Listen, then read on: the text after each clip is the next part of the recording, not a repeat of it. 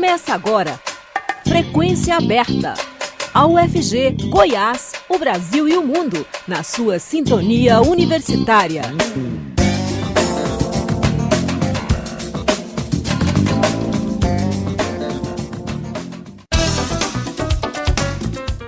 Olá, boa tarde. São 5 horas em Goiânia. Começa agora no seu rádio Frequência Aberta. Eu sou o Delfino Neto, sigo com você até às 5 e meia da tarde com as principais notícias de hoje. Você pode nos ouvir também pela internet, no site da Rádio Universitária ou por meio do aplicativo Minha UFG. O Frequência Aberta está disponível também em formato de podcast nas principais plataformas digitais.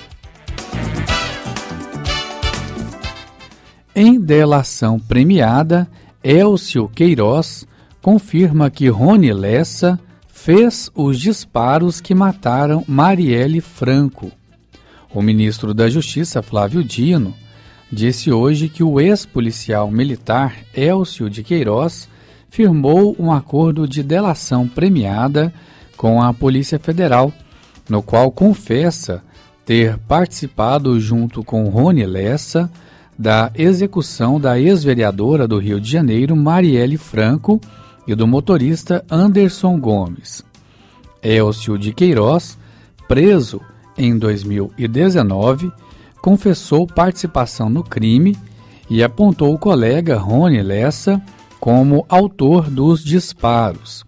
Segundo o ministro Flávio Dino, a delação está de acordo com os fatos apurados pela Polícia Federal e embasou a operação de hoje, que prendeu o ex-bombeiro Maxwell Simões Correia, no Rio de Janeiro. Suel, como é conhecido, já havia sido preso em 2020 acusado de ter se desfeito do carro usado na execução, mas respondia pelo crime em liberdade. Ouça o trecho em que o ministro Flávio Dino confirma o conteúdo da delação premiada. Há alguns anos, essa investigação gira em torno desses dois personagens, o Rony Lessa e o Elcio Queiroz. O senhor Elcio Queiroz fez uma delação premiada, essa delação foi já homologada judicialmente e essa delação que resultou na operação de hoje no Rio de Janeiro. Nessa delação, o senhor Elcio revelou a participação de um terceiro indivíduo, que é exatamente o senhor Maxwell, e confirmou a participação dele próprio e do Rony Lessa. Com isso, nós temos, sob a ótica da Polícia Federal e dos demais participantes da investigação, o fechamento de uma fase da investigação, com a confirmação de tudo que aconteceu na execução do crime. Então, certos aspectos, certos detalhes da investigação sobre os quais pairavam dúvidas, a partir da delação do senhor Elcio, essas dúvidas se acham removidas, porque há convergência entre a narrativa do Elcio em relação a outros aspectos que já se encontravam de posse da polícia. Então, o senhor Elcio narra a dinâmica do crime, ele narra a participação dele próprio e do Rony Lessa e aponta o Maxwell e outras pessoas como copartícipes desse evento criminoso no Rio de Janeiro. Além de Suel, a, a delação de Elcio Queiroz teria apontado outros participantes que ainda não foram revelados pelo Ministério da Justiça. No entanto, Flávio Dino ressaltou que há indícios de envolvimento de milícias e do crime organizado. Na delação de Elcio, a delação de Elcio encerra a investigação no patamar da execução. Resta ainda elucidar quem foram os mandantes do crime. De acordo com o ministro da Justiça, nas próximas semanas provavelmente haverá novas operações derivadas desse conjunto de provas colhidas hoje. O diretor-geral da Polícia Federal, Andrei Rodrigues, disse que o sigilo de parte da investigação foi retirado. Mais detalhes serão divulgados em breve. Além de apontar Rony Lessa como o executor de Marielle Franco, Elcio Queiroz, disse ainda durante a delação premiada à Polícia Federal que a arma usada para matar a vereadora era do BOP, Batalhão de Operações Especiais da Polícia do Rio de Janeiro. A arma usada no crime era uma metralhadora MP5 que teria sumido após o paiol da PM do Rio pegar fogo em 1982. O ex-PM disse não saber com quem Rony Lessa conseguiu a arma. Segundo ele, pode ser com alguém que estava na ativa em 1982, na época do incêndio no Paiol. Elcio explicou que a arma não foi comprada para o crime contra a vereadora, mas não soube precisar a data, que pode ser entre 1 e 5 anos antes do crime. A Polícia Federal enviou ofício à Polícia Militar do Rio de Janeiro para saber a quantidade de armas que havia no paiol durante o incêndio em 1982.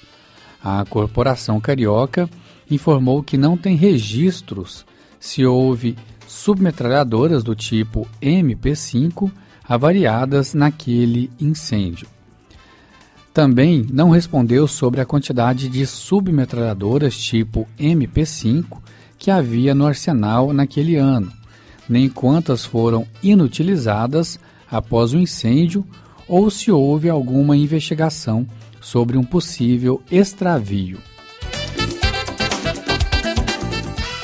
Mais de cinco anos após o crime, a arma usada no assassinato de Marielle Franco ainda não foi encontrada.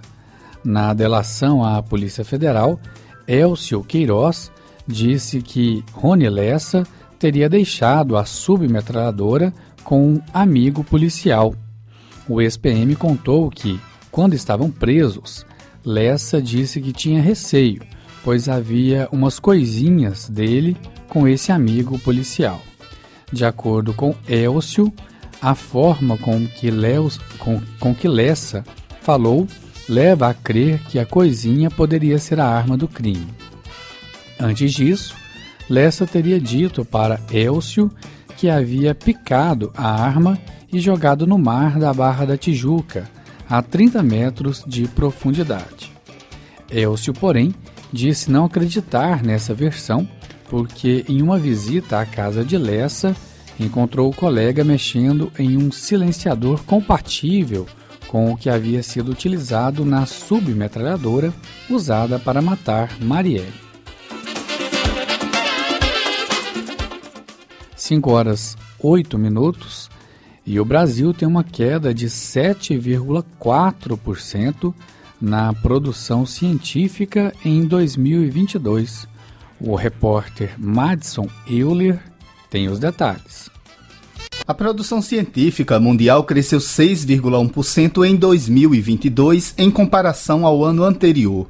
Apesar do saldo global positivo, 23 países tiveram queda no número de artigos científicos publicados no ano passado em relação a 2021 entre eles o Brasil, que registrou uma queda de 7,4% na publicação de artigos científicos no período. O país vinha crescendo na sua produção de artigos anualmente desde 1996, quando os dados começaram a ser contabilizados. O relatório é da editora de periódicos científicos Elsevier, em parceria com a agência de notícias Bori.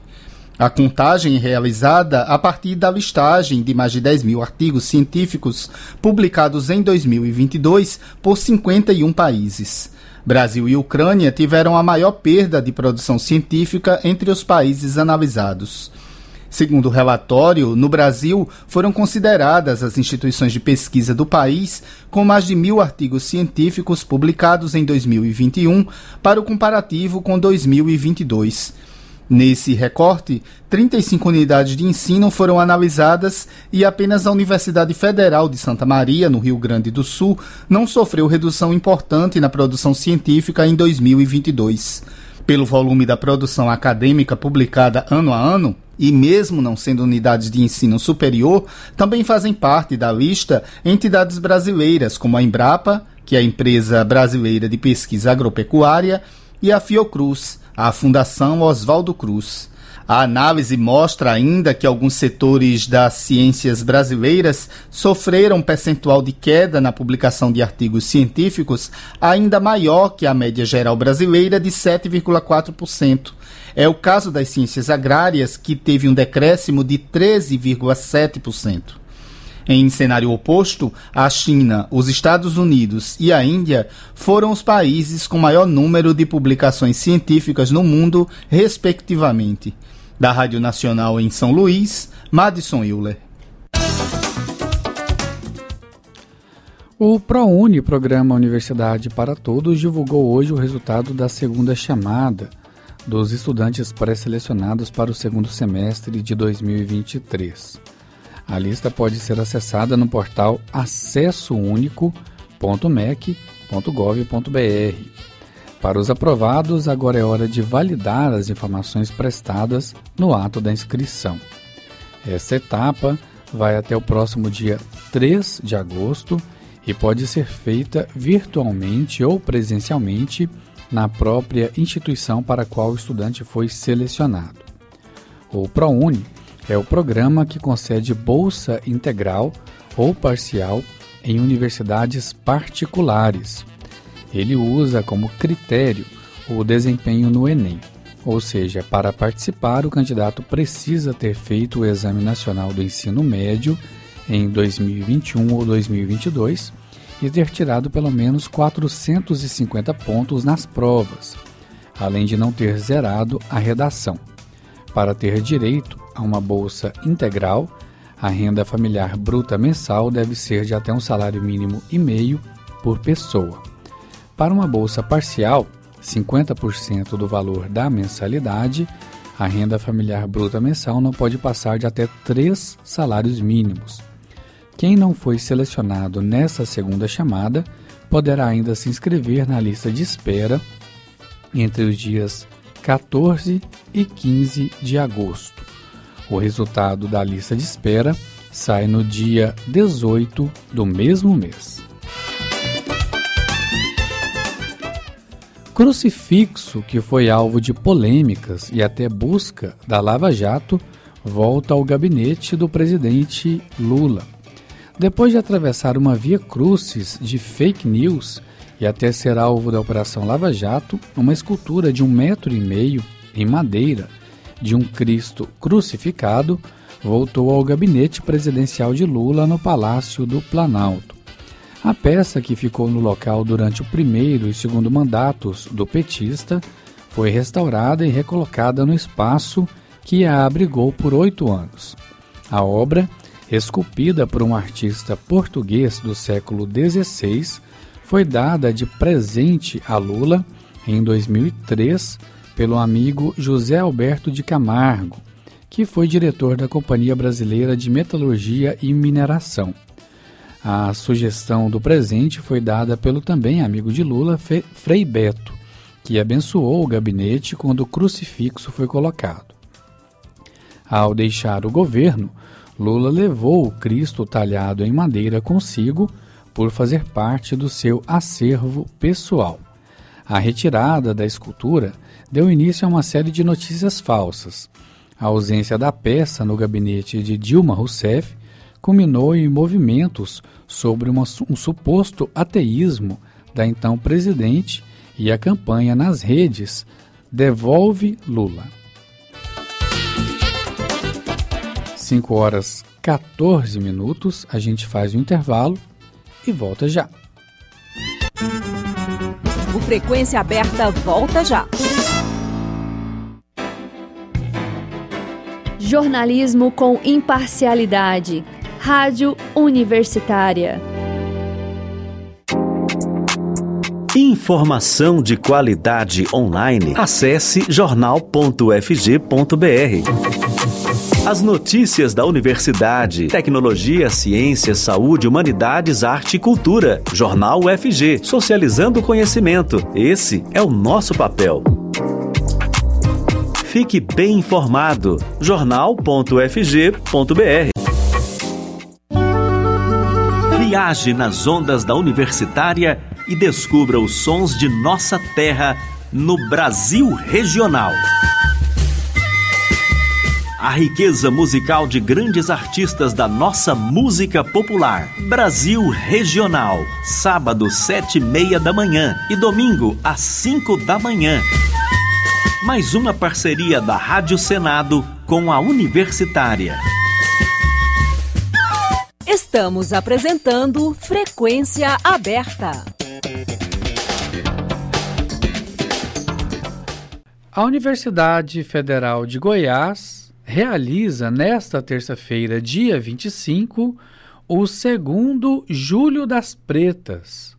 O evento celebra o Dia Internacional da Mulher Negra, Latino-Americana e Caribenha das 9 horas da manhã às 6 da noite, no pátio entre o Instituto de Química e o Instituto de Ciências Biológicas no campus Samambaia, em Goiânia. A promoção é da SIM, Secretaria de Inclusão da UFG. A secretária da pasta, professora Luciana de Oliveira Dias, conversa agora conosco aqui na Rádio Universitária sobre o evento. Olá, professora, boa tarde, obrigado por falar com o público ouvinte da Rádio Universitária. Boa tarde, satisfação imensa estar aqui com esse público tão valoroso para nós, que é o público da Rádio Universitária. Professora, o que é e qual o objetivo do segundo Julho das Pretas? É, o Julho das Pretas, o mês inteiro, né, que é o Julho das Pretas, é um momento muito especial em que nós paramos para inserir na agenda, numa agenda política, né, as, as, as reivindicações das mulheres negras. As mulheres negras, é, elas são esse sujeito que conjuga múltiplas formas de discriminação contra si é, e o que faz com que elas sejam sujeitos é, que têm os seus direitos muito fragilizados, muitas vezes são completamente destituídas de direitos, né? Então, o julho é o mês em que a gente para para apresentar essa agenda das mulheres negras, né? Que é uma agenda de luta contra os preconceitos, contra as discriminações e também é uma agenda que marca a necessidade de valorização de padrões estéticos, de padrões intelectuais, né, oriundos desse sujeito social que é a mulher negra. O dia 25 de julho é um dia muito especial em que se celebra né, o dia de Teresa de Benguela, uma quilombola aqui da região centro-oeste do Mato Grosso, né, que liderou um quilombo e que, e que tem o seu dia comemorado, celebrado no dia 25 de julho. O dia 25 de julho é o ponto alto do Julho das Pretas. A UFG decidiu parar, organizar um dia inteiro de atividades para a gente reverenciar esse mês de julho, que é o Dia da Mulher Negra Afro-Latino-Americana e Caribenha. E o que está previsto acontecer nesse evento? Qual é a programação? Esse 25 de julho, que já é a segunda edição, né, promovida pela Universidade Federal de Goiás, liderada pela Secretaria de Inclusão, traz uma temática muito alinhada com o movimento nacional. Né? A temática de, dessa segunda edição do Julho das Pretas é contra o racismo, por reparação e pelo bem viver. Então, acerca dessa temática, contra o racismo, por reparação e pelo bem viver, nós estaremos com atividades durante todo o dia. Iniciaremos nossa atividade 9 horas da manhã com uma abertura oficial que contará com a presença da nossa magnífica reitora, professora Angelita.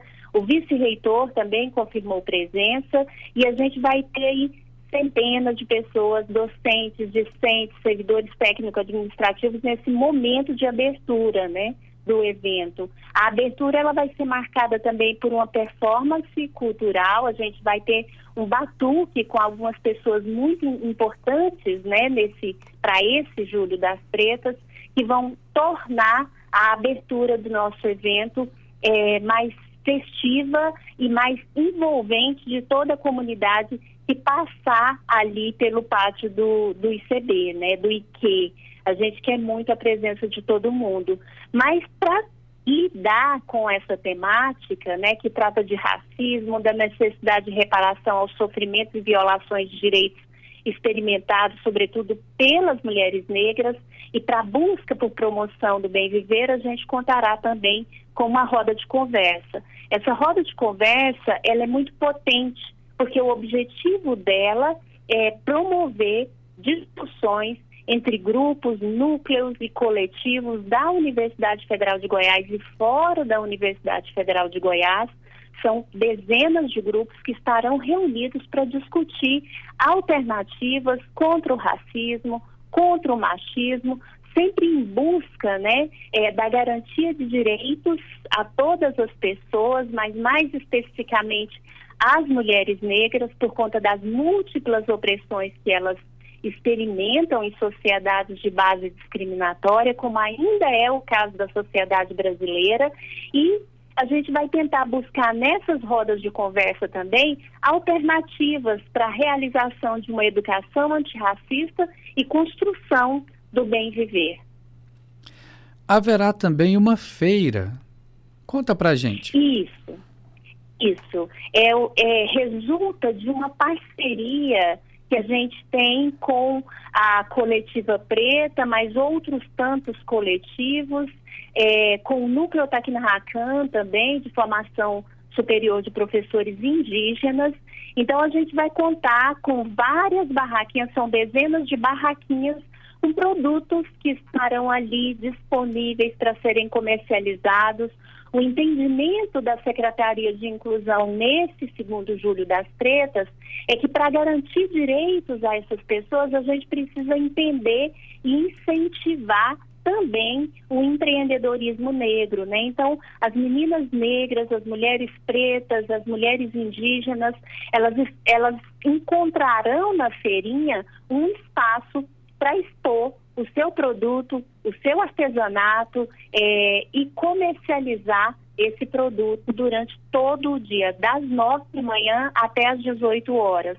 Nesse segundo julho das pretas, a gente resolveu abrir essa, essa feirinha para além das mulheres pretas, né? Nós teremos também mulheres indígenas comercializando é, produtos indígenas. Então, você que vai prestigiar a gente nesse segundo julho das pretas, traga um dinheirinho, porque tem muita coisa muito bonita que está sendo comercializado é, por estudantes, mas não somente, da Universidade Federal de Goiás, que exporão os seus trabalhos para serem comercializados e um forte incentivo né, ao empreendedorismo das mulheres negras.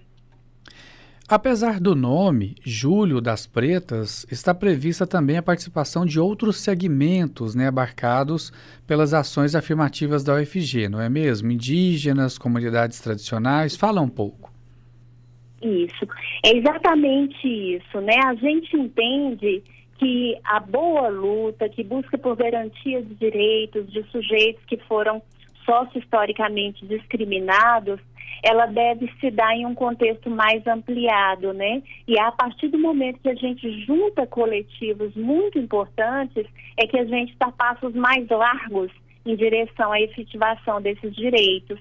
Então, o Julho das Pretas deste ano, ele está caracterizado por essas alianças, né? Nós teremos é, mulheres pretas participando, mas teremos também é, mulheres é, quilombolas, mulheres trans, mulheres indígenas. Todas essas mulheres são muito bem-vindas, né? Porque juntas, é, é, a partir do momento que se junta em uma discussão aprofundada acerca da violação de direitos, das violências que ainda são cometidas a esses a essas pessoas e da busca pelo bem viver que a gente consegue avançar. Então, o objetivo desse segundo Julho das Pretas é promover discussões aprofundadas é, sobre preconceitos e discriminações que acometem especificamente as mulheres negras, mas não somente, e juntas buscarmos por reparação, efetivação de direito, realização de justiça, justiça social, envolvendo todos esses sujeitos, sejam elas mulheres pretas, indígenas, mulheres do campo, mulheres trans, né? Todas essas mulheres são muito bem-vindas nesse segundo julho das pretas. Então o convite está aberto, né, professora? Faça o convite para todos os ouvintes da Rádio Universitária para participarem. Uhum.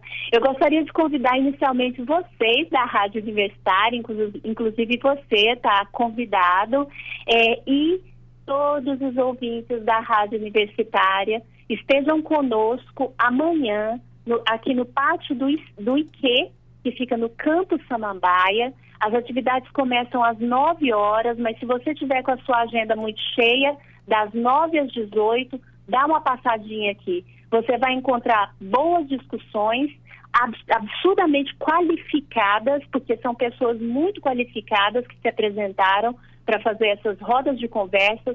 E além da feirinha, eu me esqueci de dizer, nós teremos também várias oficinas, né? Nós teremos oficinas de tranças, oficinas de jogos africanos, oficinas de turbante. A gente vai encerrar a nossa, a nossa atividade com uma batalha de rap. E essa batalha vai ser muito bacana. Então, se você tiver tempo só no final da tarde, 16h30, compareça aqui no pátio do IQ para você acompanhar a nossa batalha de rap.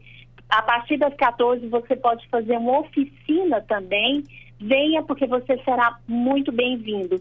Lembra que eu falei que a nossa discussão é qualificada a partir do momento que a gente amplia essa discussão? A gente quer também que você integre essa roda de conversa, entre para o debate com a gente, com boas discussões, para juntas, juntos e juntos a gente buscar a superação dos preconceitos e discriminações e a valorização desse sujeito é, é, para o qual a gente para agora no mês de julho para reverenciar né, as mulheres negras, essas mulheridades todas e juntas, juntos e juntos lutarmos contra o preconceito e pelo bem viver. Ok. Segundo Júlio das Pretas, contra o racismo por reparação, pelo bem viver, agora no dia 25 de julho, das 9 da manhã às 18 horas. O convite está feito. Muito obrigado pelo convite, professora. Nós estaremos Eu lá. Eu que agradeço. E Eu que agradeço. Nós conversamos com a professora Luciana Dias, secretária de Inclusão da UFG, que promove esse segundo Julho das Pretas. Professora, muito obrigado. O espaço continua sempre aberto e até a próxima. Muito obrigada, até a próxima e até amanhã na segunda edição do Julho das Pretas da UFG. E com essa informação, nós encerramos o Frequência Aberta que fica por aqui. A produção é do Departamento de Jornalismo da Rádio Universitária. A todos uma boa tarde, obrigado pela audiência e até a próxima. A Universitária apresentou Frequência Aberta. Notícias da UFG, de Goiás, do Brasil e do mundo nos 870 AM.